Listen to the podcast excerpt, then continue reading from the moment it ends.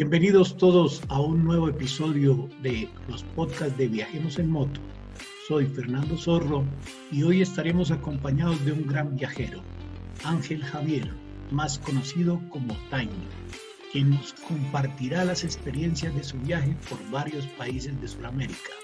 Por si algún día usted se anima a hacer este recorrido, así que acompáñenos. Bueno, y aquí tenemos a Tiny, Tiny, que significa pequeño. Es una persona bastante grandecita, con la cual disfrutamos mucho en todos los sitios donde nos encontramos. Eh, también su presencia eh, se hace notar en todas partes. Y él tiene una gran experiencia, tiene una, eh, como motociclista, como hermano, como amigo, de verdad, de corazón. Gracias, Tiny. Buen día, buena tarde, buena noche. Qué gusto saludarte. Ah, buenos días, Zorro. Eh, primero, gracias por la oportunidad de expresarme libremente aquí sobre los viajes y un placer estar contigo. Qué bueno. Tiny ha sido una de las personas que ha compartido con nosotros eh, varios viajes. Hemos tenido la oportunidad de compartir rodadas en muchos sitios, pero hay una gran experiencia eh, que lo marcó a él.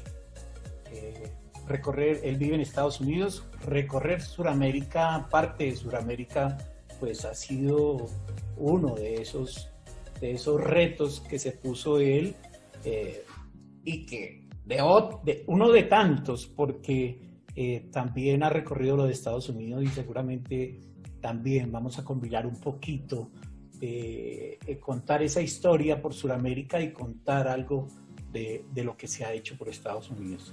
Tiny, ¿por dónde vamos a arrancar? Bueno, eh, de mí te diría que el viaje épico mío, el viaje que siempre soñé fue el de recorrer el, eh, Latinoamérica, fue el rally suramericano, que para mí aquello fue impresionante, ¿entiendes? Cuando primero se habló de ello, creo que fue en, ah, si no me equivoco, fue, y corrígeme si estoy ah, equivocado, ah, fue en Sturgis o algo así, que comenzaron las primeras palabras sobre ello. Inmediatamente yo, eh, ya yo tenía una otra moto que era muy adecuada, que era la Yamaha, para eso ¿me? Y la, y la conservé, dice, esta moto eh, es el primer destino allá y desde allí comenzaron los, no los preparamientos, sino el, el, pensar, solamente el pensar, el, ir a hacer el viaje. Eh, cómo enviar la moto, cómo encontrarme con ustedes, para mí fue, eh, era soñado, ¿entiendes? Era, era algo que definitivamente había que planearlo, era un viaje de por lo menos un mes y medio y, uh, necesitaba muchos preparativos, tanto el trabajo como uno local, como cómo enviar la moto. Y, y, lo más que tú le comentabas a cualquier persona y a cualquier gente, mira, vas para Colombia, para Colombia, tú estás loco, ¿a buscar qué? Y entonces fue una experiencia completamente lo contrario, completamente, la gente no entiende, eh, tú ves los documentales y de todo, lo primero que ve el aspecto negativo de Colombia, y yo nunca me encontré de frente con ese aspecto. Y con la ayuda del AMA, eh, que es la gran comunidad, que es la, que nos dio la mano, que regularmente el que planeó los viajes soy yo, el que dice cuánto vamos a recorrer, dónde lo vamos a parar, regularmente en el grupito que vamos, eh, o, regularmente lo planeo, si, si, me voy solo, si voy con el grupo, pues ya depende de quién lleve el grupo.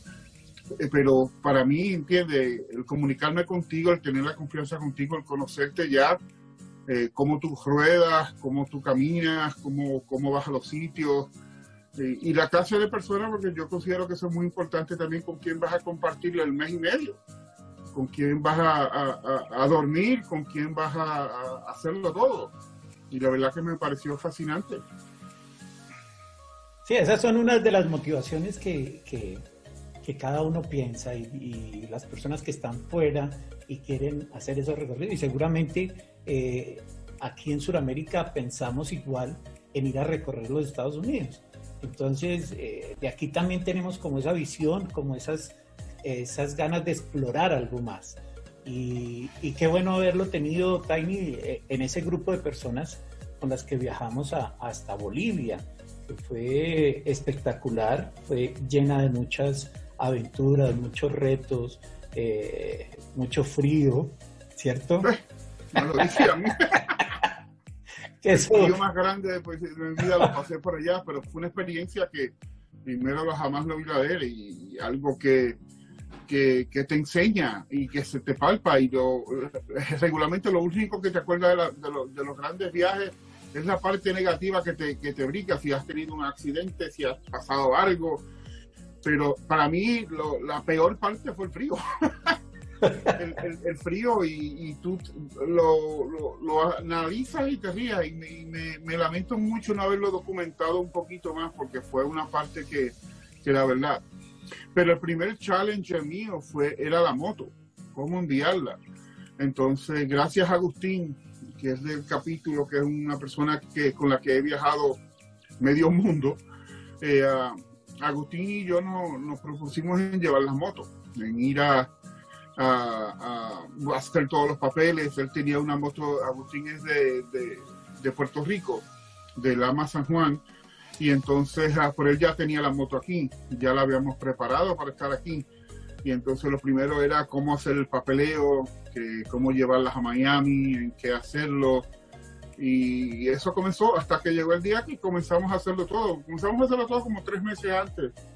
Y la verdad que fue más, mucho, mucho más fácil y más económico de lo que pensábamos.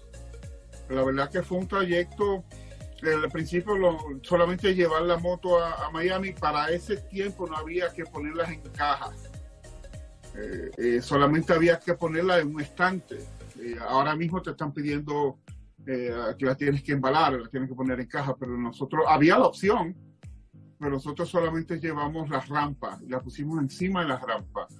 Y la dejamos allá, encontramos eh, el costo para, si quieren, para ese tiempo, eh, puesta en la calle, desde que tú las dejas en, en, en, Miami hasta que las sacas en Cartagena, eh, fue de aproximadamente 800 dólares todo, puesta de punta a punta, lo cual para nosotros fue un logro y yo me lo encontré súper barato porque nosotros estábamos buscando opciones, alquilar motos, a mí yo soy de mucho de, no pedir prestado moto porque para mí es un compromiso, ¿me entiendes? Y, uh, y, como íbamos a estar pasando eh, a, fronteras, íbamos a ir a otros países, pues iba a ser completamente mucho más difícil. La opción era o comprar una moto o llevarla, ¿me entiendes? Esa era, esas eran las dos opciones más que nosotros estábamos buscando y, y definitivamente la mejor opción para mí fue llevarla de nosotros. Llevas tu moto, ya la conoces, eh, la equipa, ¿entiendes? Una moto, era una, una Yamaha, eh, exactamente como la, como la que tú tienes, eh, un poquito, creo que uno o dos años menos. no tener una foto del Big Number cuando llegamos en Cartagena, no lo pudimos sacar el mismo día. De lo contrario, el mismo día hubiéramos podido sacar la moto. Qué bueno. Y otra cosa fue que la ayuda, la, la, ayuda que el tener a los hermanos de nosotros allá, esta gente de Lama, eh, yo pertenezco a Lama desde el 2006 y la verdad es que no me canso de asombrar el apoyo que tienes principalmente internacionalmente cuando tú llegas a los sitios.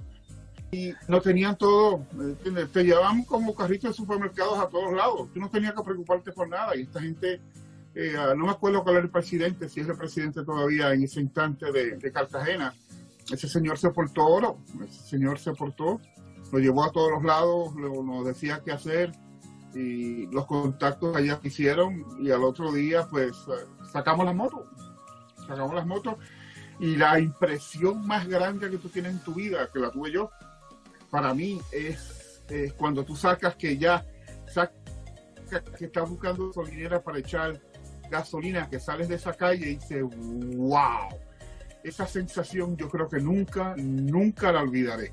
Estoy en Cartagena, estoy del otro lado, estoy en mi moto y vamos a, hacer una travesía hasta Bolivia.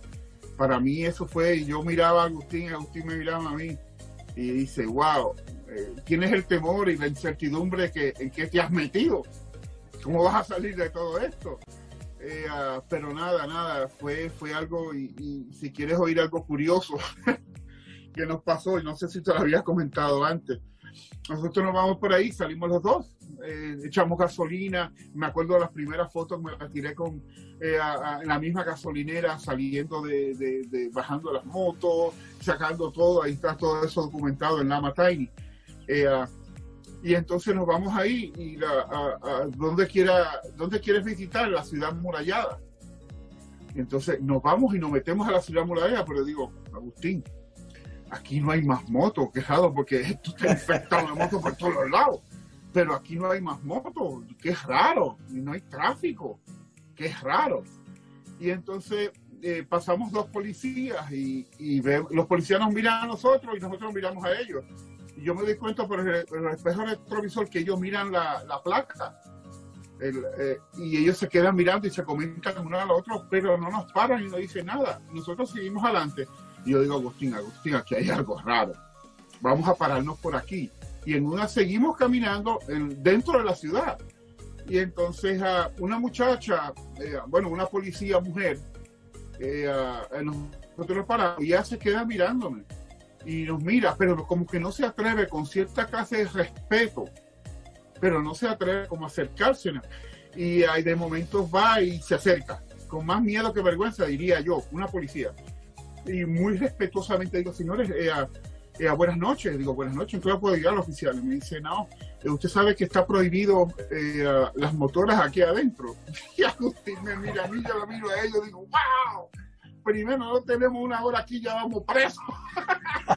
y entonces me dice, mire, eh, oficial, acabamos de sacar de esto del muelle, acabamos la primera vuelta que vemos y lo primero que nos metemos en problema.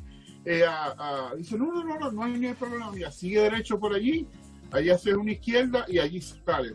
Eh, deme cinco minutos y por ahí voy. y ahí salimos y se acabó.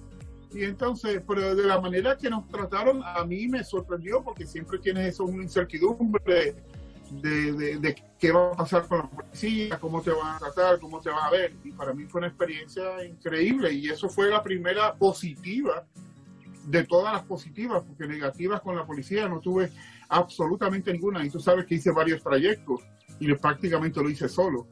Y eso, se, eso, eso es una, algo que que deseo expresárselo a todo el mundo, a todo, a todo el mundo que tenga el temor de llevar la moto a, Colombia principalmente. Miren, olvídense de eso, olvídense de eso, que la van a pasar muy bien. Al contrario, un policía me paró para tirarse una foto conmigo y cuando yo me le paro al lado, el tipo me da por el ombligo. Y él me mira para arriba y me dice, hermano, usted es grande. Y dice, bueno, yo no sé, de, lo que te faltó a dónde va y eso, y eso, todos esos anécdotas y eso, eso hace eh, más positivo el viaje, mucho más positivo el viaje. Sí, eso les comentaba. Eh, eh, la presencia de Tiny siempre llama la atención y, y, nos sucedió por todo el camino. Pero qué bueno que todo fue positivo realmente. El hecho de llegar a Cartagena ya con todas sus comodidades, porque viajar uno en su propia moto pues siempre le da a uno esa tranquilidad. Y claro, teníamos nosotros nuestro encuentro en Popayán y fue un recorrido que hicieron ellos desde Cartagena hasta Popayán, donde nos íbamos a encontrar todos para iniciar ya nuestro gran viaje con más de 25 motos que íbamos a, rodar y, de todas partes. Entonces, eh, esa experiencia también fue buena. Bajar hasta Medellín, bajar a todo esto. ¿Cómo les fue por ahí, Jaime? Eh, nos paramos en Medellín, creo. Medellín fue, eh, sí. Y uh, yo loco, primera vez, que, que, yo loco por ir y conocer, y tanto que ves en las películas, y tanto de todo de aquello, y no pudimos hacer nada por era de noche, lo teníamos que teníamos que salir temprano. El tráfico era, era, era horrendo, pero eh, nosotros no podemos eh, en la Florida irnos por el medio, ni cruzar. Impensables, de un policía, eh. Te va a parar y hacer eso para mí era un challenge. Agustín lo disfrutó como un niño pequeño. Aril fue que no, eh, nos acompañó, nos, llevó desde, desde Cartagena, eh, que nos estaba esperando por horas porque él ya tenía ese viaje programado.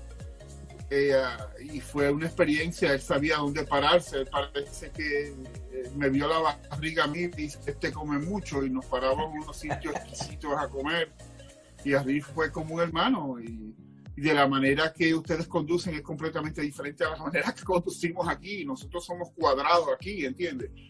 Nosotros nos podemos pasar entre los carros, no podemos rebasar si hay un, eh, si hay una, a, pare o si hay alguna cosa tenemos que obedecerlo.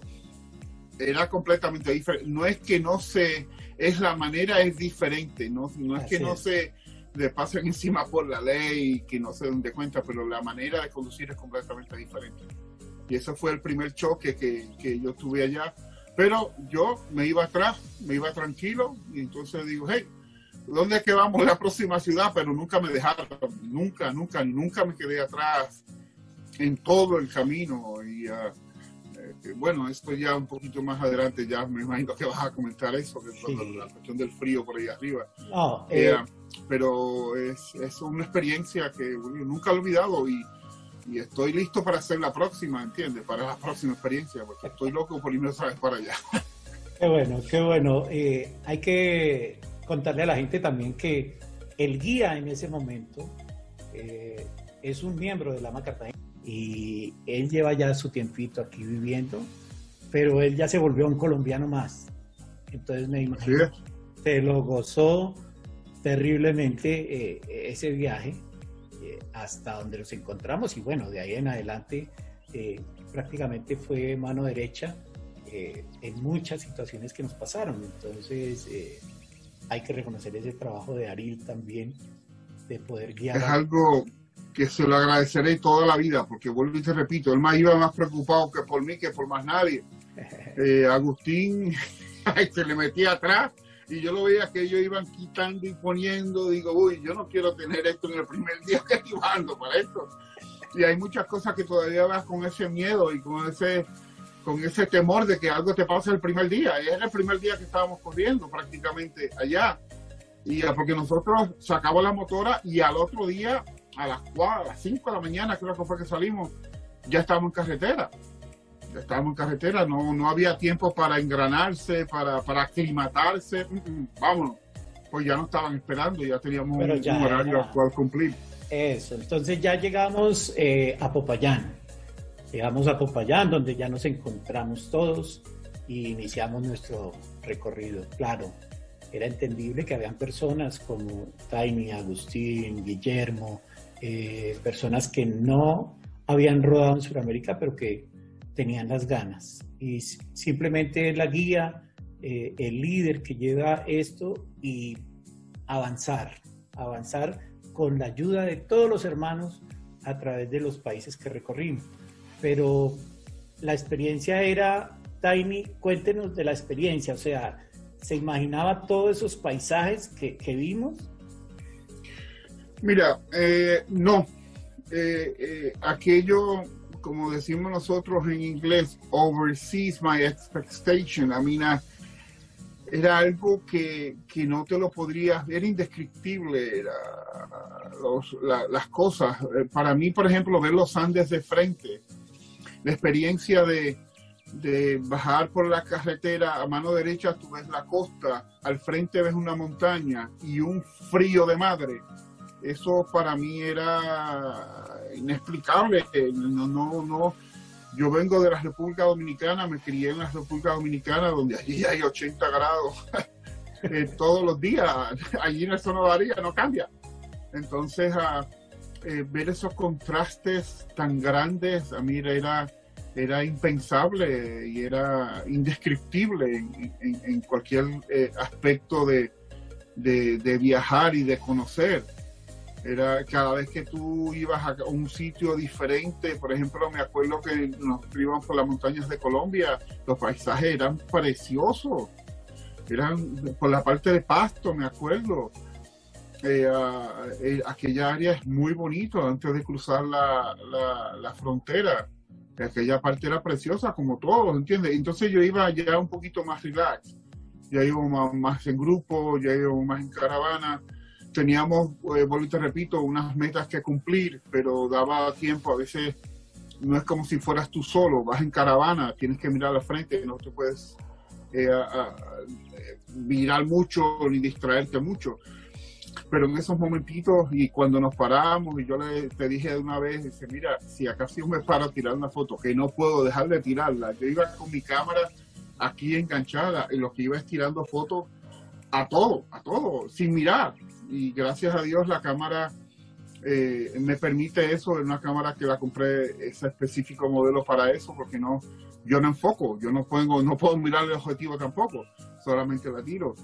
Y el 98% eh, sale muy bien, muy, muy bien. Y aquello era impresionante en todo el sentido de la palabra. Hay una cosa que, que vivimos que fue el cruce de fronteras, pues ya habías hecho el trámite de traer la moto hasta Cartagena y su rollo, bueno, solucionaron eso. Pero ¿cómo sentiste la, la pasada de la frontera entre Colombia y Ecuador? eso fue una experiencia que, que nunca olvidaré. Eh, me acuerdo ya ustedes me habían dicho cómo va a ser la cosa, que solamente me mantente en grupo, que todo esto, pero cuando yo vi aquello, que yo veía prácticamente no cientos, a lo mejor me equivoco en decir, exagero al decir miles de personas, y dije, wow, eran las personas eh, que fue algo que también que nunca olvidaré. Yo veía a estas personas caminando en, las calles, en las carreteras, y eran prácticamente familias. Me acuerdo la primera que vi. Y dice, pero esta gente está loca, ¿para dónde van esta gente? Con maletas en mano, con mochilas en mano y todo.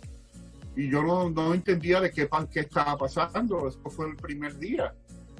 Pero cuando más tú te acercabas a las personas, eran, eran casi filas. Y, y llegar a la frontera y ver yo diría, por lo menos había dos mil o tres mil personas allí y lleno de carpas y yo digo, ¿qué es esto? Yo me quedé frisado, impresionado. ¿Y cómo va a pasar esto? Y ya, ya había ido a la gente que están tres, cuatro, cinco horas eh, y si todo sale bien y todo el mundo tiene los papeles. Era un grupo grande, no éramos un grupo pequeño. Y entonces a ver aquello, tú, yo me frisé, yo dije, wow me acuerdo que en una, eh, entonces el temor mío era las motos, cómo vas a dejar las motos. Allí había, para mí, millones de gente alrededor que mirándote. Entonces llegan todo el grupo. Y de momento yo me quedo y me frisé. me quedé y me quedé ahí al lado de la moto y mirando. Y de momento yo miro para el lado y estoy prácticamente solo con las motos. Y yo dije, ¿y ahora por dónde cojo? ¿Y ahora por dónde voy?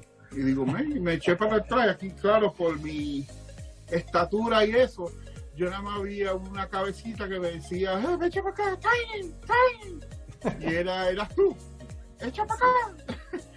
y entonces ahí fue que me moví y gracias a Dios ustedes ya tenían todo cuadrado y si no hubieran sido por ustedes, todavía yo creo que estuvieran haciendo fila allí. Eh, pero ah, eh, y nos, nos llevaron a los sitios, mira, vas a hacer esto, vas a hacer lo otro y prácticamente eh, fue mucho más fácil de, de cómo se veía, de la impresión. Y así fue. Bueno, fue mucho, mucho más fácil. Son situaciones que pasa uno en las fronteras. Puede uno encontrar fronteras desocupadas, como puede encontrar fronteras llenas por las situaciones de los países. Cada país tiene sus, sus problemas, sus cosas, y desafortunadamente el tema de Venezuela, la migración y todo este rollo, pues eh, siempre afectó un poquito en ese momento el tema del cruce de la frontera, pero igual nosotros teníamos planeado ya el cruce y como era y lo hemos hecho muchas veces. Entonces, ese acompañamiento es el que se debe valorar con los motociclistas. Hermano, yo, yo te digo algo y perdona que te interrumpa.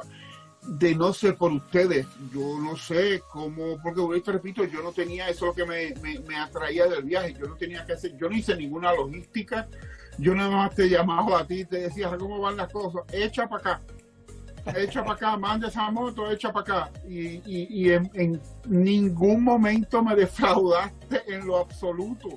¿Entiendes? Todo estaba exactamente planeado.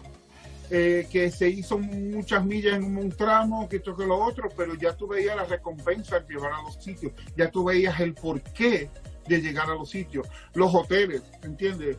Eh, para mí hubiera sido imposible. Yo todavía, si del 2018 yo todavía estuviera caminando buscando hoteles donde quedarme y estas cosas, es lo, es lo, es lo que yo siempre le digo a las personas y, ah, y le enfatizo mucho eh, lo que es la AMA.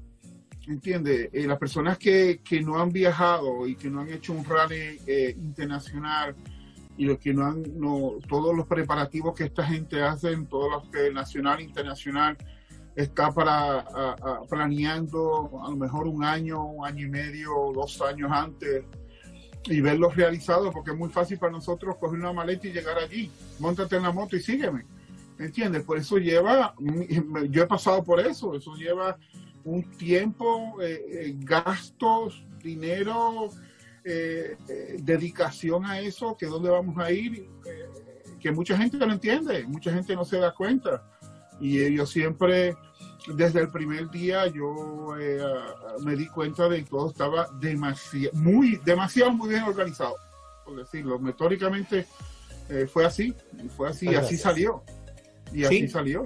Era la idea, era la idea de, de, poder satisfacer todos esos momentos de alegría que se vivieron y, y que se compartieron y se disfrutaron, porque es que eh, estar pendiente eh, de la vida, estar pendiente de los paisajes, estar pendiente de las comidas, de las dormidas, siempre lo que dices es cierto, o sea, hay una logística tras de todo eso, eh, con mucho tiempo para poderlo sacar bien. Eh, pero sigamos, ya pasamos la frontera y, ya entramos a otro país, que era Ecuador. Y Ecuador, fue pues una gran, una muy grata sorpresa. Eh, me, lo encontré súper limpio, súper bonito. Eh, ah, primera vez que pisaba tierra ecuatoriana, los paisajes, una vez más le digo, las carreteras eran, eran muy lindas. Ah, ¿Cuál fue el primer destino? Creo que fue Quito. No, no, fue a. En Ibarra. Eh, la, las comidas eh, exquisitas, donde quiera que nos paráramos, y tener el apoyo de esta gente que ya iban, nos encontraban. Eh, hay sitios específicos que encontraban la caravana, la caravana la llevaban. espectacular, espectacular. De regreso fue que estuvimos un poquito más tiempo en, la parte de Ecuador, porque ya íbamos eh, prácticamente eh, con miras a estar en, Bolivia. Pero de regreso yo me disfruté de Ecuador y, a petición mía fue que fuimos a la Virgencita, ¿te acuerdas ahí arriba? que yo insistía que filmaron la película. Eh, y para mí eso fue también un logro, porque siempre quería ir a verla allá y lo logramos, fuimos. Hay algo, que, hay algo que contarle a la gente y a esos viajeros que quieren llegar a un destino, es preparen, busquen en internet, hay muchos sitios donde se puede buscar qué es lo que quiere conocer uno y fijen sus destinos, porque es que salir, ahí sí como decimos nosotros, a la loca, se puede y disfruta uno, pero si uno planea esos sitios, seguramente le va a sacar más el jugo al... no, no obstante eso, que después te vas a lamentar todo el tiempo de pasar por esos sitios y pasaste tan cerca de esto y no viste esto por no buscar, por no explorar, por no abrir un teléfono en una aplicación y decir que hay cerca de aquí, que hay cerca de allá. Eso es sumamente importante, porque después, por ejemplo, eh, me imagino que habríamos ahorita de eso, yo estaba por ahí arriba bajando ya y, ah, y, en una busco que hay cerca, estoy en la cama, estoy buscando que hay cerca y yo veo que hay un pueblo que se llama Toadstone eh, ah, en Arizona y dice, uy, aquí fue que filmaron las películas del oeste. Y ahí me fui, ¿entiendes? Y hay, hay siempre que buscar, hay siempre que ver, porque te vas a lamentar cuando estés mirando fotos y digas por ahí, o mira, estuviste cerca del Ecuador y no fuiste a la línea. ah, ¿Cómo va a ser? ¿Entiendes? Todas esas cosas, pues eh, definitivamente hay que informarse. Le voy a recordar algo que dijiste en un sitio al cual llegamos, que la verdad para mí fue espectacular ese sentimiento que estabas expresando ahí, y fue cuando llegamos al chimborazo.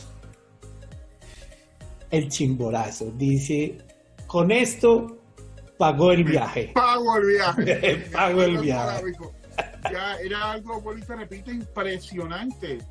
Eh, yo me volví loco tirando fotos ahí a todo el mundo, puse a todo el mundo ahí en la fila. la, era la impresión de aquella bella, aquella montaña inmensa frente a ti con el tope elevado, la carretera completamente limpia, se veía a lo largo así. Y yo digo, wow, ya con esto me pago el viaje, ¿entiendes? Ya es que ya, es que era algo indescriptible en todo el momento de verlo y vivirlo. Era, ah, fue impresionante, fue impresionante. Y la carretera después de allí, por donde pasamos, que llegamos, fue impresionante también. Todas las curvas. Olvídate que aquí hablan de Dragon Tail, que, aquello era nada que ver con aquello. Impresionante.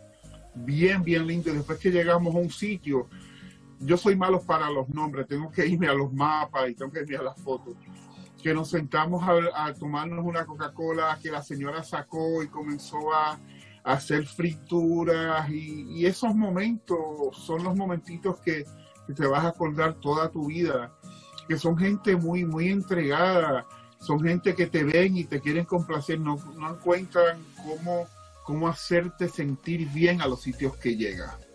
Y eso, eso, eso te marca, eso te marca.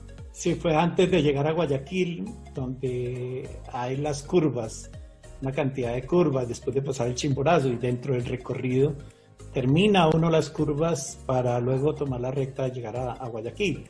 Fabuloso, increíble, esa parada fue fabulosa. Inolvidable, para mí inolvidable. Y esa foto la tengo, eh, no, creo que la tengo por aquí. Eh, porque este es el cuarto mío de los de todas las cosas de los viajes y, uh, y la tengo eh, la tengo esa foto porque esa foto nunca se me va a olvidar es aquello fue impresionante impresionante muy muy lindo qué bueno pero seguíamos ya llegamos a Guayaquil donde nos recibieron también muy bien la gente de Guayaquil y y la pasamos muy bien precioso y recorrimos Guayaquil eh, no, bueno, vuelvo a lo mismo, ¿entiendes? Allí ya tenían planeado Lama Guayaquil, ya tenían, tuvimos dos días allí creo, fue el primer día de descanso, un día que nos jugamos las motos. Y uh, eh, fuimos, ellos tenían un evento allá, uh, entonces fuimos a, ya por la mañana nos iban a dar una vuelta por la ciudad, que era precioso aquello, te repito, vuelvo a lo mismo, el, el planearlo todo, el hacerlo todo, eh, el, el, engranar todo, eh, aquello fue impresionante, nos llevaron a todos los sitios, conocimos gente maravillosa en Guayaquil. Eh, tuvo un amigo mío que era de Guayaquil, que vivió en Orlando, que trabajaba en real estate también, que hacía los préstamos, que trabajé con él con muchos años, que después se retiró para allá. Y tuvo el placer de que él fuera a visitarme y compartió una noche con nosotros allá. fuimos a un sitio a comer una noche eh, la famosa, eh, ¿cómo se llama? Los cangrejos enormes aquellos. Eh, impresionante, todo eso está plasmado en, en Lama Tiny. ahí lo pueden ver la foto si alguien está interesado en verlo. Y, la pasamos muy bien. Aquello fue. La centolla. me acuerdo que. La centolla. La centolla, ese mismo. Eso, eso. Que la agarraste así con la. Eh, ah, eso me acuerdo que, mira, para que tú veas que son detallitos que eh, ah, eh, son detallitos por, por insignificantes que seas que te marcan. Yo estoy hablando con él, nosotros corríamos bicicleta en mi tiempo flaco, corríamos bicicletas en, en Orlando ah, y hacíamos bastante larga distancia. Y, pero me hacía falta un, el, el, yo te llevaba un termo, donde poner la caja de poner el termo. Y me dice él, a mí me llamaba Muralla. Siempre a mí me agarran y me ponen unos nombres, me dicen Tiny o Muralla, nunca me llaman por Ángel. Eh, muralla porque cuando corríamos me mandaban al frente por, por la estatura y ya la muralla del viento no le llegaba a ellos. Y entonces me decían la muralla. Entonces me dicen, muralla, ¿y cómo te vas? ¿Necesitas algo? Dice, mira, tráete uno, un, un cage donde tú pones el agua de uno de los uh, de una de las bicicletas tuyas, me imagino que tienes que tener como dos o tres por ahí, traes uno, ah, eso no es problema, y me trae un cage, lo amarramos ahí al lado de la motora, en una de las defensas de la motora, y ahí puse mi agua. Ah, eso para mí fue otra solución, por ahí me iba bebiendo mi traguito de agua. Y, uh, y, ese detallito, ¿entiendes? cada vez que veo el cage, y cada vez que veo eso, que él me lo puso él mismo, él, llevó los, los tirantes, los amarró, los apretó y lo hizo todo. Pues esos son detallitos que te marcan los viajes. Cada vez que yo veo la, la botella esa y veo el ese, digo, wow, me acuerdo de Antonio, el viaje. Sí, bueno, y salimos de, de Guayaquil ya rumbo a la frontera con Perú. Eh, otro sitio espectacular donde llegábamos a Máncora, que también es un sitio emblemático de los peruanos porque es eh, el sitio de vacaciones de, la gente del interior de Perú, de la gente... El hotel, el hotel de allí estuvo muy bueno. Eh, me acuerdo que nos paramos en Los Zorritos, que es la parada tuya. ahí yo paso por ahí, es sagrada la foto. que es la parada tuya y eso también y la comida, esa noche salimos todos a comer allí en un restaurante que la, comida en Perú era riquísima y barata. Que aquí se presenta un, plato de, marisco o una sopa de marisco. Allí se conseguía a muy buen precio y deliciosa.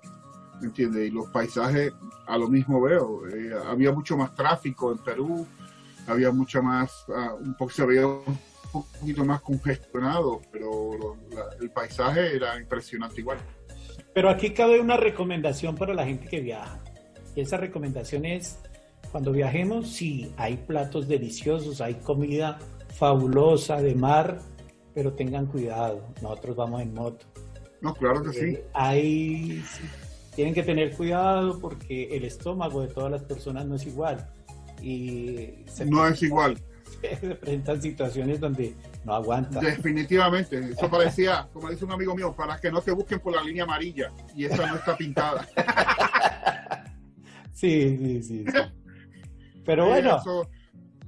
E, e, es eso. El agua también, si eres un poquito, eh, el agua, las gaseosas, eh, las comidas principalmente, a qué hora comes, qué comes. Eh, yo, gracias a Dios, tengo la virtual, si yo casi nunca, digo casi nunca porque no soy invencible, eh, la cuestión de la comida, porque siempre estoy eh, eh, dando vueltas, yendo aquí y allá, y siempre tengo. el estómago mío siempre está muy fuerte. Muy, está acostumbrado ya a esos cambios drásticos. Bueno, pero seguimos en nuestro viaje. Ya entrar a Perú era una situación muy diferente, un paisaje totalmente diferente al que vimos ya por Colombia y por Ecuador entrar a Perú, ¿cómo sentiste pasar por ese desierto? Eh, vuelvo, ahí fue que me refería antes, que era impresionante ver el desierto, a mano derecha ver la playa y a mano izquierda ver las montañas, y, ahí pasamos un poquito de frío también. Eh, ah, algo, era algo impresionante, muy lindo, eh, verlo a todos aquellos allí a veces la arena, eh, me recuerdo el viento que nos tiraba para un lado, ¿entiendes? Entonces tenía uno que darse un poquito más despacio e ir caminando. Los, los trucks, los, los, autobuses, ¿cómo le dicen ustedes la... los eh, autobuses, los, buses. Los autobuses que, los trucks, inmediatamente tú veías uno y tú vas de lado y ya cuando veías uno rectificabas porque tenías que rectificar ese hueco, el hoyo de aire, inmediatamente tiraba y después iba de nuevo y para el lado. y era y llegar al Perú, eh, no sé si te acuerdas, eh, fue una parte, la parte de una parte de incertidumbre. Yo miro para abajo en la moto y yo veo la moto que, el, fork, la, la, la, la, goma del frente está llena de, de aceite y yo miro de dónde diablos viaja este aceite, dónde está bajando esto. Y era la, los tubos, como le dicen ustedes a esto, los, los, retenedores. los retenedores. los retenedores, porque la moto mía va un poquito más forzada que la de ustedes, va con 350 libras, y más el peso, y más todo.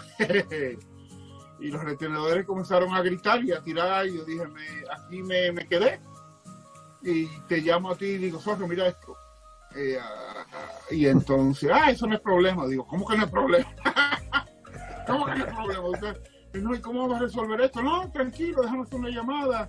Déjame llamar ahora que vamos a, estar un par de días allí en Perú. En, Perú era así. en, Lima. En, Lima. que vamos a estar un par de días en Lima, pues eso se resuelve allí. tú lo dejas y no te preocupes. Y llegando a Lima, en el mismo hotel estaba el muchacho, solamente yo le di la llave y al otro día por la mañana esa moto estaba arreglada. ¿Entiendes? Eso fue impresionante para mí. Yo dije, wow, ¿entiendes? Porque uno no sabe qué diablo dónde debe encontrar, que si las piezas, que si no aparece, que esto, que lo otro. Y eso fue un alivio y andar en el grupo y eso siempre te lo voy a agradecer de por vida. Eso, eso se llaman contactos. Teniendo uno los contactos, uno llega a donde sea. Y ahí... No, no, no. Y que te estén esperando. El tipo se llevó la llave y dice, no, no, no, no hay ningún problema. Él tenía todo mío allí y decía, toma, toma, tú eres dama, toma, toma la llave. Eh, y al otro día como nueva. Qué bueno. Me la lavó que nunca, yo no quería ni usarla. no, y esa anécdota nunca, nunca se me olvida. Y, uh, y fue uno de los, vuelvo a repito, las cosas positivas uh, de ese viaje, los contactos y conocerlos y estar agradecido siempre por eso. Sí. Después, ah, otra cosa, Lima fue bien bonito. Nunca había, nunca había conocido Lima. Me, me tenía entre, entre, tenía otra, otro aspecto. Allí hicimos un city tour también, que nos fuimos a dar una vuelta por city tour lo cual fue precioso también, los sitios, el cafecito, los lugares. Eh, este señor se portó, el presidente de Manuel. Eh, de, una manera increíble, increíble. Y allí fuimos, no sé si fue de regreso o de ida, que fuimos a, hacer el... Nos montamos en el... fueron dos sitios que fuimos, una fue en la embarcación eh, que fuimos, eh, hicimos a las islas, que nos montamos todos en la embarcación. Eso fue de ida o de regreso, no recuerdo bien. Eso fue de ida. A los Dooms. Sí, la cual los cocodrilos. Fue una experiencia que eso fue otra cosa. Los cocodrilos, lo pasamos muy bien, la verdad que ah, ah, es increíble. Eh, ver y recordar eso, ojalá que pueda vivirlo de nuevo. Sí, afortunadamente se pudo coordinar con muchos eventos, tratar de llevar y involucrar la caravana en varios eventos, en varios países. Entonces eso nos ayudó también a que la gente pudiera conocer mucho más. Pero independiente de lo que yo siempre digo, si usted es un motoviajero, si usted es una persona que eh, siente pasión por rodar en moto y haga contactos, haga contactos con la gente, con el motociclista eh, de grupos, de eh, independientes, no importa. Ellos te van a ayudar, siempre va. La hermandad motociclista en toda Sudamérica y en, en todas partes del mundo es igual.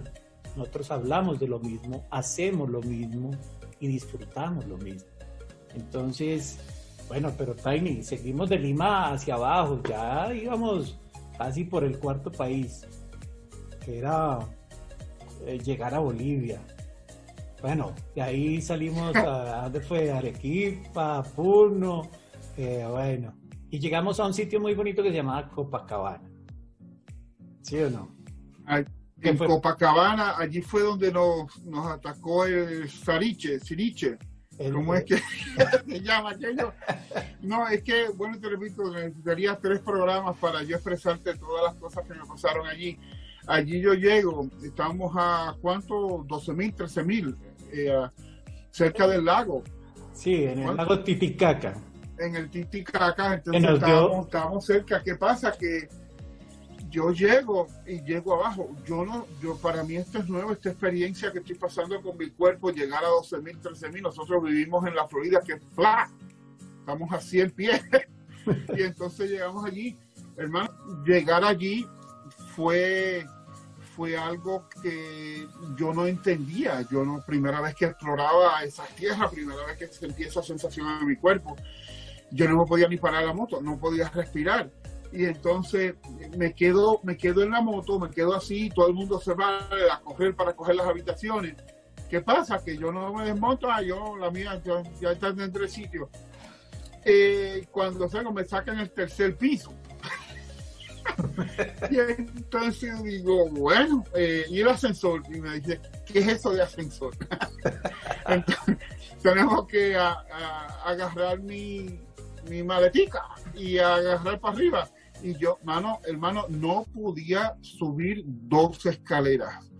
Y entonces me quedo en una, me siento y me quedo ahí, me quedo tranquilo a esperar que se me pase el tonto porque todavía no entiendo lo que está pasando.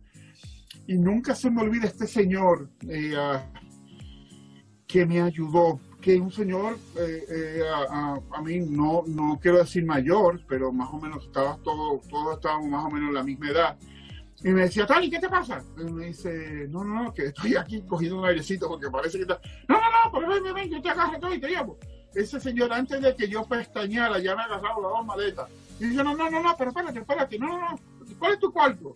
Le digo, para ir para el tercer piso. Y el tipo cogió las dos cosas y yo me quedé, acá, este señor puede subir, ¿por qué yo no? y entonces yo intento subirle de nuevo y vuelvo, era, era mareado, era sin fuerza, no sentía por... Eh, eh, me digo, ¿qué, ¿qué diablos que pasa aquí? Entonces después la esposa de, de José José. Que José me pasa por el lado, no, que mi esposa no aguanta, que se está sintiendo muy mal, que vamos a llamar a los paramédicos. Yo le iba a decir, llámalo por dos. Pero me quedé callado a ver qué me pasaba. Y prácticamente gateando subí al tercer piso, ahí estaba mis maletas. Eh, ah, eh, y digo, wow, entonces no podía dormir. Entonces, ah, no, era en el tercer piso. Eh, yo no quería bajar a buscar nada. Esa fue una noche que yo no cené. Entonces digo, pero ven acá, eh, yo tengo que bajar porque yo tengo que preguntar a ver qué es lo que pasa. Y bajo con los muchachos. Y al frente mío de la habitación estaba Agustín. Agustín, ven acá. Y tú no te sientes nada. Yo, no puedo ni caminar. y dice, pero yo estoy peor que tú. Y entonces digo, no, pero vamos para abajo. Entonces bajamos los dos allá y entonces comenzamos a preguntar y ellos tenían una pastillita en la misma recepción. Ah, tomate esto. Y, uh, pero, pero, ¿qué es esto? No, eso es como cosa de coca. Digo, ¿qué qué? ¿Cómo? Me dice, no, no, no, una pastillita que es una, eh, la pastillita del Serachi, Sirichi, Serachi, qué sé yo. Y entonces me dice, no, pero... Eh, uh, es el Soroche, Soroche. Es el mal, Soroche, Soroche. el mal de altura. Entonces sí, inmediatamente vez, con los problemas resueltos, hermano, más nunca. Esa era la pastillita. Y al otro día también que subimos y nos llevaron en una embarcación a dar una vuelta. Eh, fue un día precioso, precioso también. Le digo que eh, eh, a las islas, tengo que irme a las fotos, regularmente tengo que buscar las fotos y, y verlas. Pero aquí yo estoy viendo la de cuando llegamos a la islita, aquello, ahorita repito, los paisajes, la gente, la gente muy, muy amable de todos los lados y eso. La verdad que, vuelvo y lo repito mil veces, una experiencia que, que en mi vida había tenido y que espero repetirla. Bueno, ahí cuando estábamos en Copacabana, eh, hicimos la Isla del Sol, que fue la islita donde fuimos en la embarcación fue la Isla del Sol y regresamos. Y cuando estábamos de vuelta fue que hicimos eh, Puno. Y en Puno se recorren las islas flotantes, las islas flotantes que también lo disfrutamos mucho. Pero bueno, ya todos, a todos nos dio mal de altura, todos estábamos muy mal, a la esposa de José fue la que, Alicia fue la que le dio un poquito más duro, pero eh, lo logramos lo logramos superar. Lo logramos superar eh, e iniciamos ya nuestro recorrido dentro de Bolivia, con todas las, las sugerencias que nos habían hecho y con todo el acompañamiento que se venía por parte de gente de, La Paz, gente de Cochabamba, gente eh, del mismo grupo de personas que, que, se habían integrado a la caravana. Y fueron recorridos eh, bien sabrosos, ¿no? Por Bolivia. Con muchas historias. Claro que sí. Con muchas Claro que sí, y por toda clase de terreno. Muchas clases de terreno. Y por toda clase de lluvia. Y entonces, eh, eh, todo eso es parte del, del, del, del, viaje. Todo eso hay que disfrutárselo. ¿Entiendes? Hay que darle el punto positivo a eso, que si lluvia, pues te pones tus cosas y allá. Me acuerdo cuando llegamos a la parte que era de, de lodo. Ahí yo estaba como un niño chiquito disfrutando y todo el mundo estaba como preocupado y a mí me encantaba.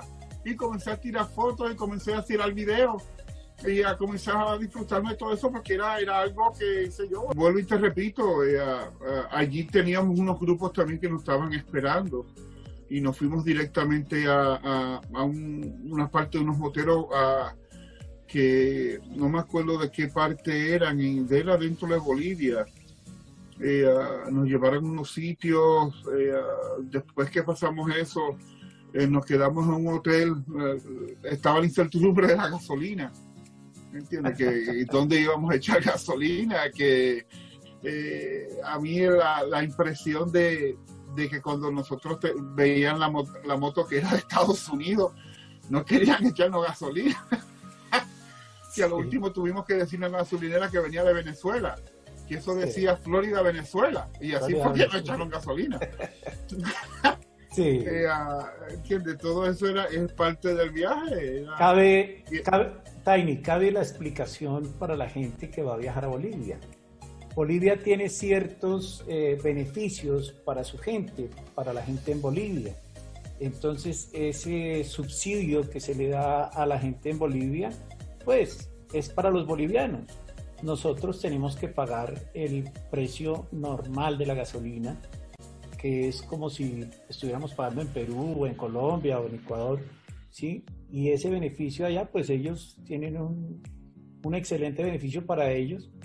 Em, y eso es lo que quiero que, que se entienda. No es que no le quieran vender a uno, es que toca pagarle el costo internacional a ellos pero le venden. Finalmente logramos superar todo eso, ¿no? No, no, no, claro, solamente fue la entrada la, de la manera que íbamos a exponer las motos en frente de ellos, porque yo no tenía ningún problema, yo soy uno de los que yo estoy viajando y si me cobran la gasolina a 6 dólares, hey, hay que pagarla, no es que eh, estoy viajando. Es como en el último viaje que hizo por aquí nosotros pagamos en, Texas a unos 30, unos 40 el galón. Y por allá arriba lo pagamos a 6 dólares y pico. ¿Entiendes? Es, es así. Tienes, no te vas a poner a pelear con el que te va a suplir la gasolina porque tiene eso. Era bastante peculiar el, allá en, en Bolivia por el subsidio. Y nosotros, yo tenía pleno entendimiento, pero fue una vez que eh, yo no sé si andaba con ustedes, eh, fue en Bolivia, que estábamos buscando unos repuestos de la Yamaha, una tienda Yamaha, que se negaron, la muchacha se negó, no andaba en el grupo, no andaba con uniforme, no andaba con nada. se negó a echarnos gasolina.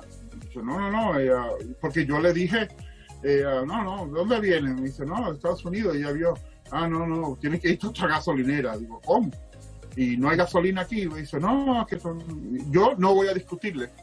Principalmente que hay, hay otras más opciones. Y, no, no, ok, mira, no, no, gracias, nos vemos, bye. Y seguimos, más nada, a buscar otra gasolinera y echar gasolina en otro lado.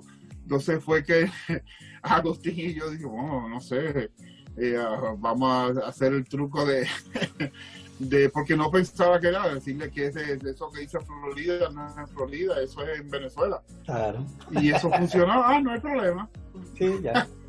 y si te recuerdas también que yo tenía una empleada una, hace mucho tiempo, una persona que trabajó conmigo muchos años, que viví, se retiró en, sus familiares eran de, Bolivia y ella eh, nos hizo el ofrecimiento de recibirnos una noche allá. Eh, una noche no, recibirnos en la, tenían una gasolinera. Sí. Y ahí fuimos allá y echamos gasolina y la pasamos muy bien. Ella tenía refrigerios, tenía de todo. Y fue una persona que nos trató de una manera increíble. Y eso fue de camino casi llegando allá a... ojalá, ella, ojalá ella pueda escuchar esta historia y mandarle un abrazo y un saludo, porque la verdad se portó increíble ella. Y nos trató a todos muy bien, muy bien. Bueno, ya ya nos quedaba el último pasito que era llegar de Cochabamba a Santa Cruz. A Santa Cruz, a llegar ya a nuestro evento, el cual ya estaba programado ahí. ¿Cómo viste todo? Y, y fue, fue la parte, una de las partes más bonitas porque a Santa Cruz es una, una ciudad muy moderna, muy bonita, lo cual era, era, también una incertidumbre que íbamos a encontrar allá. Allá encontramos que era, era muy moderno aquello, tenía un aeropuerto precioso, tenía eh, muchos sitios, eh, eh, tenía este Starbucks, sí. Eh, había de todo había sí. de todo, era muy bonito. Y el hotel donde nos quedamos, un hotel eh, excelente, el trato, después nos fuimos a hacer lo, los eventos, el primer sitio que nos estaban esperando, que era un pueblito, eh, aquí no era muy lejos de allá, que fuimos a la caravana, la caravana fue impresionante, allí, allí todo el pueblo todo, se desbordó a vernos a nosotros allá, eh, uh, estaba lloviendo. Y con todo y eso la gente no se movía no se movía. Yo nada más me paraba en un lado y la gente se pegaba a tirarse fotos conmigo y dice, ven, echa para acá que yo no muerdo. Y no tenían, tenía miedo a decirme que, que, si podía o no. Y a mí fue, fue una experiencia muy, muy, muy bonita. La gente me miraba como un extraterrestre. Dice, no, no, yo hablo, yo hablo, venga, venga. Y yo era que lo, lo, lo motivaba a tirarse la foto. La verdad, una, y un agradecimiento, ¿verdad? A la gente del Tambo donde no, nos atendieron fabulosos las autoridades y un espectacular desayuno que nos dieron, nos brindaron con, eh, con su regalo respectivo, ¿no? Los sombreros. Los sombreros, los, los sombreros, las mandarinas, el, el, el, el, sitio, el recibimiento, las actividades, eh, aquello fue impresionante, impresionante. ¿Entiendes? Y eso, se, eso, esos otros sitios que marcó eh, mi corazón de la manera que la gente nos recibía ya, todo el mundo con cartas, escrita a mano, eh, cartulinas por aquí, cartulinas por allá, la gente es muy, muy amena. En una yo me salgo y, uh, y voy a buscar un, una soda, quería tomarme una soda y eso, y, uh, uh, y el, el señor no me quería cobrar no, no, no, no, no, se apure, que eso es de nosotros, que si no, no nos cobren. No, no, no, no se preocupe, que esto... Eh, te sentías querido, ¿entiendes? Y te sentías que, que, de verdad que te estaban recibiendo con el corazón abierto. Muy bonito. Y un gran abrazo para toda la gente de Santa Cruz de la Sierra, eh, a la gente de Bolivia, que se portaron increíble en ese evento. Definitivamente. Y fue espectacular. Bueno, ahí nació el capítulo de Santa Cruz de la Sierra.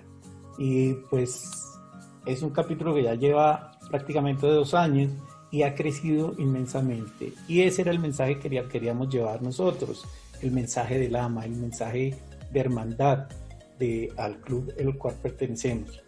Y, y bueno, Tiny, paseo es paseo. Y los paseos se van acabando, llegan a su destino y toca el regreso un regreso que también fue totalmente disfrutado.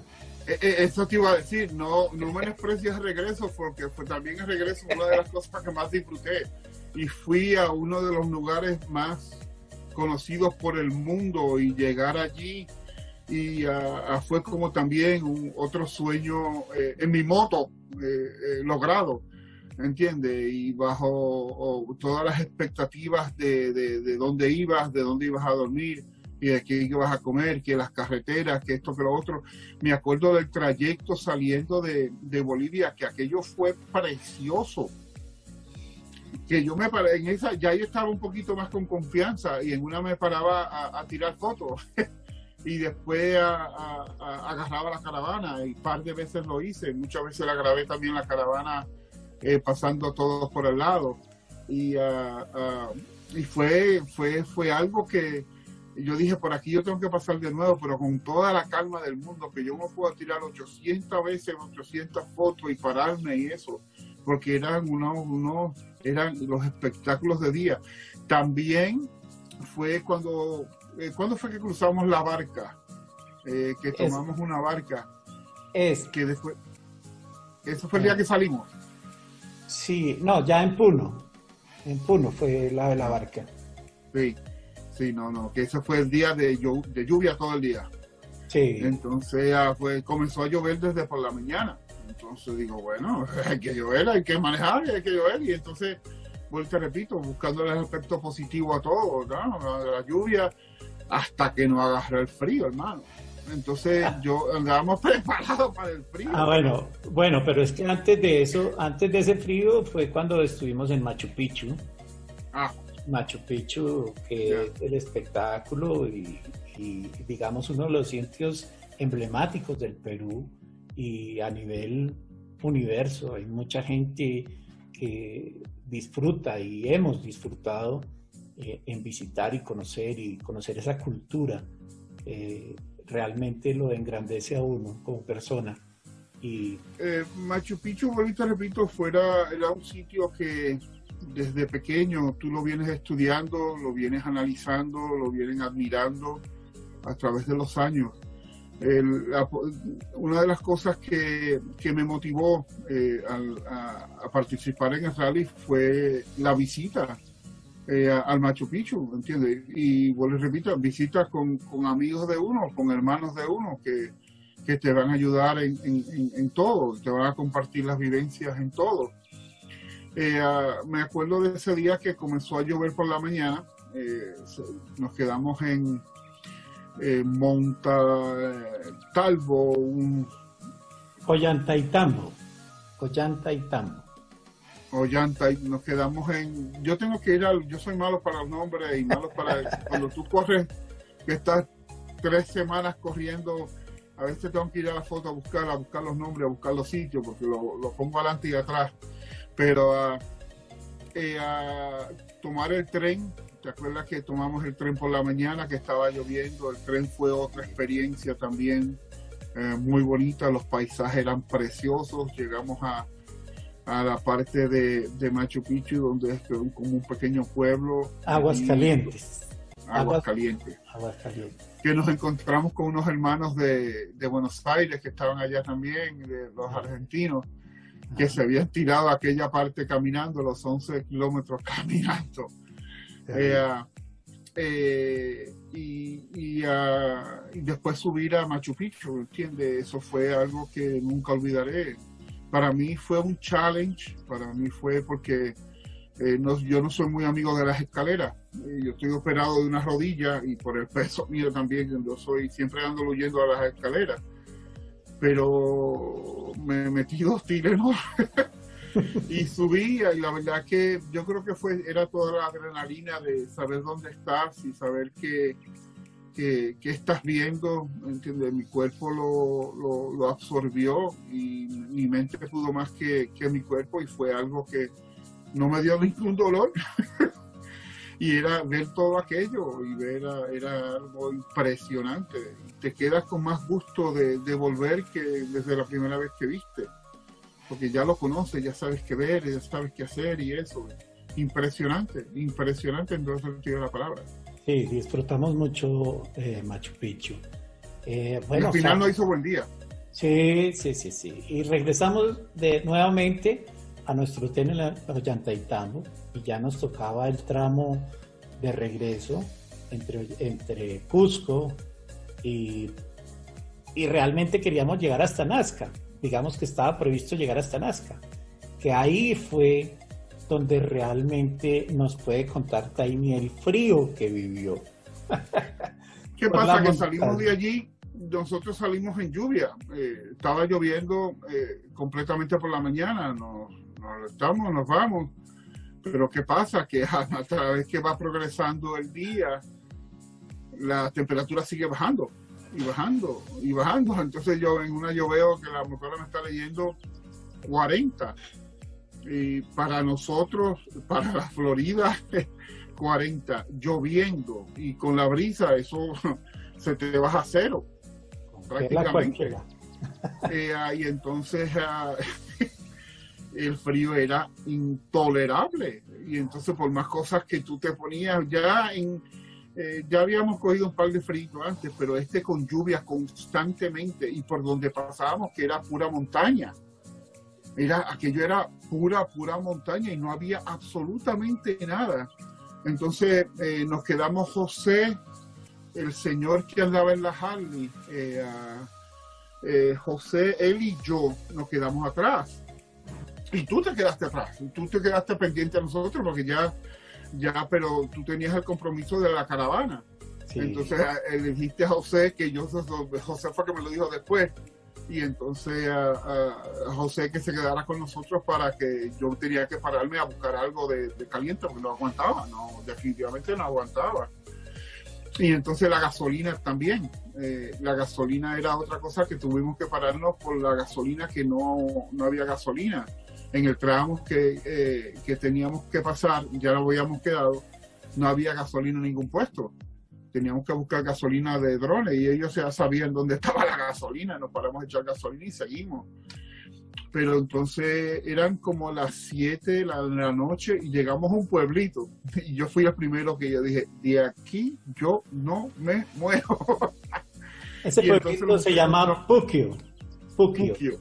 Pukio. Eh, y en el primer, el primer sitio que decía hotel, motel o lo que fuese, eh, ahí, se iba a quedar Ángel, ahí se va a quedar Tiny. Y entonces allí me quedé. Y gracias a estos muchachos que se quedaron conmigo, gracias a Sandra que estuvo también todo el tiempo conmigo y me ayudó. Y si no hubiera sido por ella, no sé qué hubiera pasado esa noche. Y, uh, al otro día nada, como nuevo. Uh, nos levantamos, desayunamos, a esto de las 7 de la mañana ya estábamos corriendo y a agarrar el grupo. Y ese, me acuerdo que ese tramo era precioso también era ese tramo que agarramos, dijo, vean, que ahí esta gente se perdieron esto de noche, porque el tramo que cogimos, nosotros, nos, como andábamos tres solos, aunque teníamos el compromiso ya de estar, de, unirnos al grupo, pero yo tenía que pararme, ¿entiendes? Aquello, aquel tramo era bien, bien lindo, era precioso. Y entonces, uh, y finalmente nos encontramos con ustedes, creo que fue en, en, en Nazca. En Nazca. En Nazca. Nazca, que es otro sitio también que es donde están las líneas eh, inolvidables también. yo te tengo una anécdota para que tú veas a veces lo, lo, que es no prepararse, lo que es, lo que es eh, la primera vez que yo iba a Nazca, y te lo comento y te lo confieso a ti y a, todos que ya uno no tarda por, tilda por, por inculto, pero la primera vez que estábamos, que íbamos de camino, eh, nos dijeron, vamos a parar en la línea de Nazca eh, ah, pero vamos a pararnos de regreso. Aquí solamente nos vamos a parar porque ustedes se suban y las vean. Y yo digo, líneas de Nazca. Yo no quería preguntar, no, líneas de Nazca. Entonces, no, tenía internet para buscar tampoco. Y entonces, ¿qué diablo? dice, bueno, esto será de la carrera de, coches de, allá de Estados Unidos que tienen algo aquí. Nazca, Nazca, Nazca. Y entonces me quedé, me acuerdo, vamos a comer bueno, acá. Y, y José, que era un poquito más acercado a mí, eh, explícame qué es esto de la Nazca. Y fue que me dijo, oh, de las líneas. Digo, oh, ok, yo había leído y en muchos sitios de eso, pero no tenía ni idea de que era eso allí. Muchacho, y eso fue una impresión increíble. Verlas, me subí, eh, le tiré fotos y, fue algo también impresionante. Y devolvernos allí y, y, estarle un poquito más detalles. Y los que quería, yo no tuve el placer de, irse, de irme de las avionetas porque le tengo un poquito de respeto a las avionetas por mi peso y he pasado varias eh, incertidumbres en, en avionetas pequeñas y no me gusta mucho, por eso no me, no me subí allí. Bueno, pero había para todos los gustos. inolvidable. Había ¿Eh? para todos los gustos. El que no, no definitivamente no. Y, y yo me quedé muy satisfecho de la manera que lo vimos. De la manera que lo vimos se veía bastante claro y, y era bastante uh, explícito lo que se estaba viendo me quedé muy satisfecho de verdad. Sí, bueno, seguimos subiendo. Ya nuevamente regresamos a Lima, ya con un poquito más de ritmo, ya íbamos más tranquilos, más acomodaditos, ya habíamos tomado un poquito de calor. Pero volver y, y con la misma alegría que nos recibieron bajando, nos recibieron subiendo. Entonces, eh, la gente muy pendiente de nosotros, de toda la caravana, porque la, caravana no terminó en Bolivia, sino terminó donde arrancó, en Bogotá. Entonces, eh, todas esas experiencias que vive uno eh, paso a paso y, compartir con la gente realmente es lo que lo llena a uno y lo, hace disfrutar más el hecho de viajar en moto. Para todos los oyentes que, eh, que tenemos en Viajemos en Moto, pues eh, esta es una motivación más eh, para que ustedes también lo hagan, para que disfruten. ¿Qué nos queda, Tiny, en ese tramo de Lima nuevamente hasta Bogotá? Bueno, para mí a Ecuador. Llegar a Ecuador, que ellos nos recibieron en Ecuador y, tuvimos la oportunidad de compartir un poquito más con ellos allá. Eh, vuelvo repito, ahí eh, nunca se me olvida que para mí son detallitos que, por insignificantes que sean, eh, ah, tocan, ¿me entiendes? Tocan y es la, vuelvo y repito, la hermandad del Lama. este señor, el presidente de Ecuador, que ah, nos invitó en la noche a una cena en su casa y fuimos a cenar allá y estábamos todos, y esos momentitos que tú compartes, que tú eh, eh, compartes experiencias, compartes eh, anécdotas que te ha pasado, que no ha pasado. eso es lo como dice, esos son priceless, ¿entiendes? Esos son momentitos que siempre te marcan. Y caminando hasta allá y, y hablando con la gente, gente que vive allí, gente que,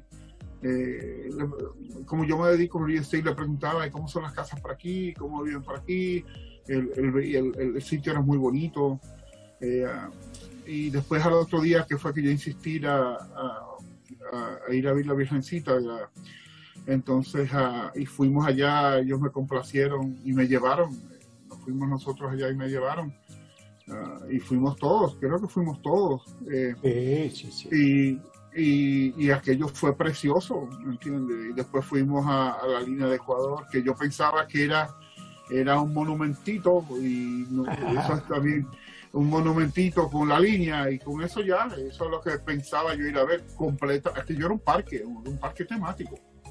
Aquí era un parque con muchas cosas impresionantes y estaba la, cuestión del huevo ese que tienen que pagarlo. Eh, ah, y la pasé muy bien. Ecuador me encantó, muy limpio, muy bonito. La gente es, muy, muy, muy aceptable, como, lo digo de Perú, como lo digo de Bolivia, como lo digo de todos eh, en general, en general, Latinoamérica eh, se caracteriza por eso. Y bueno, yo incito a la gente a que se quisen esos tabús de las cabezas. Si quiere más información de cómo enviar las motos, me pueden, me pueden llamar, me pueden preguntar, me pueden mandar un email, eh, pues ya sea por Facebook o por donde sea. Y, yo con mucho gusto le, les comunico y le digo cómo hacer las cosas. Porque no, no es tan uno lo ve de aquí, lo ve tan lejos y lo ve, wow, imposible allá. Es posible, se puede hacer, se, puede, hacer. y no es tan caro. Bueno, y llegamos nuevamente a Colombia, ¿no?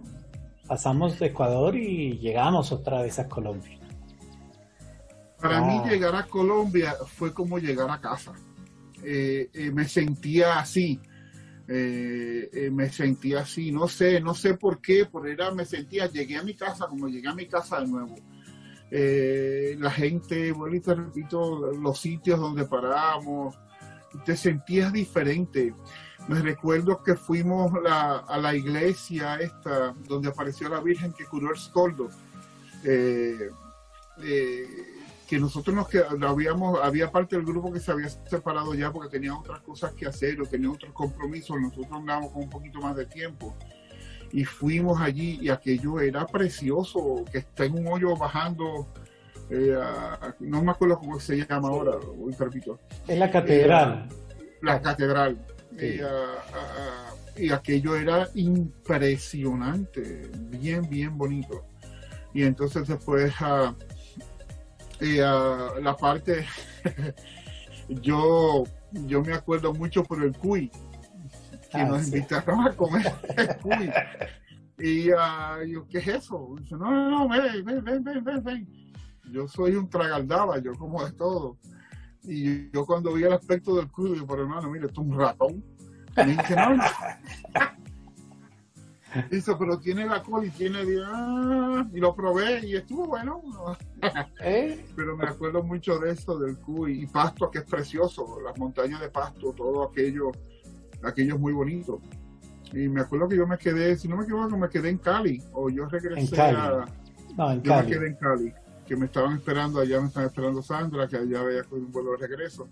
Eh, ah, pero eh, ah, sí, y aquello fue impresionante. Después fue que fui y me dejé la moto allá en, tu casa. ¿Sí? no, en tu casa no, me, la dejé, fue porque yo dejé mi moto por allá, eh, eh, la dejé arreglándose allá en, esta gente.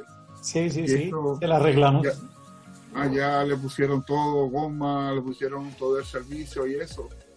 Aquí, vuelvo y te repito, Colombia lo, lo considero como una segunda casa y me pareció, me dio esa impresión que cuando regresé, regresé a casa. Y así, y así son todos aquí, bienvenidos. Bienvenidos a, nuestra casa, a nuestra casa Colombia, a nuestra casa del ama, a, nuestro hogar realmente, porque el hogar del ama es en todo el mundo, pero y siempre se va a recibir con el mismo afecto a todas las personas.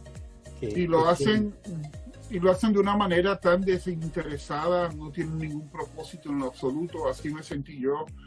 Eh, fuimos a lugares de, que que en verdad cuando ya tú estás un poquito más de, con tiempo a, sitios muy bonitos, allá mismo fuimos a comer a unos sitios también muy, muy, muy pintorescos y lo hacen de una manera eh, eh, natural, natural, desinteresada y, y cosas que te, en verdad te sientes, te sientes acogido y eso se agradece, eh, eso se agradece mucho porque ellos no tienen por qué hacer esto, ellos no prácticamente no hay yo a ustedes los conozco de, muchos años, pero no así, ¿entiendes?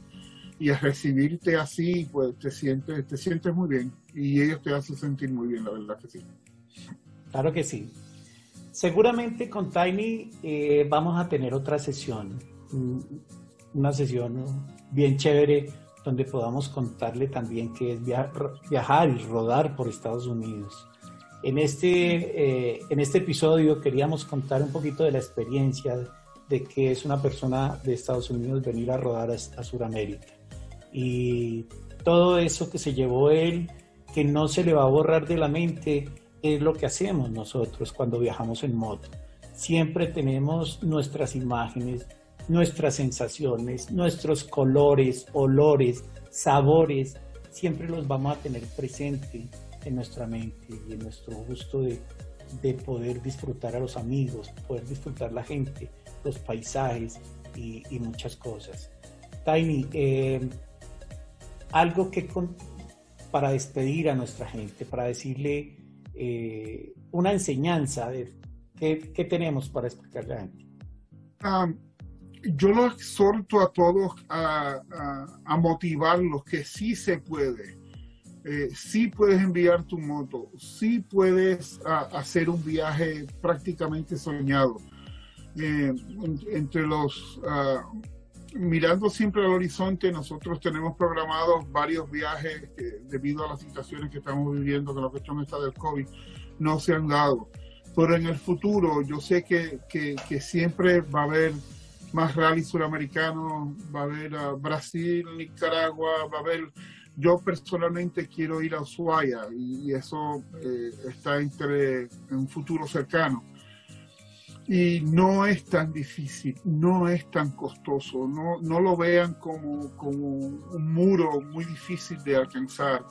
Eh, se puede, se puede y tenemos que eh, disfrutar la, la, gran maldad del ama y disfrutar todos esos hermanos que tenemos del otro lado para que nos apoyen, ¿entiendes? Y ese apoyo en verdad te va a servir para abrirte muchas puertas y que de verdad ellos lo hacen con mucho cariño y yo soy testigo de eso. Así que eh, adelante con esos planes, adelante con esas visiones de, de llevarte tu moto o viajar hasta allá, que te vas a sentir realizado una vez lo hagas.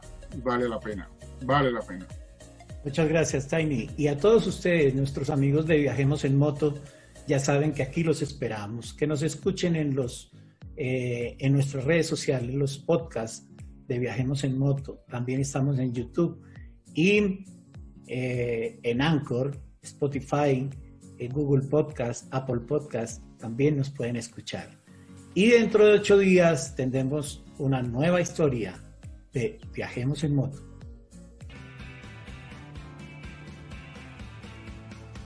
Por hoy no fue más. Espero les haya gustado y nos encontramos dentro de ocho días para escuchar una nueva experiencia de viaje. donde tendremos un nuevo invitado en los podcasts de Viajemos en Moto.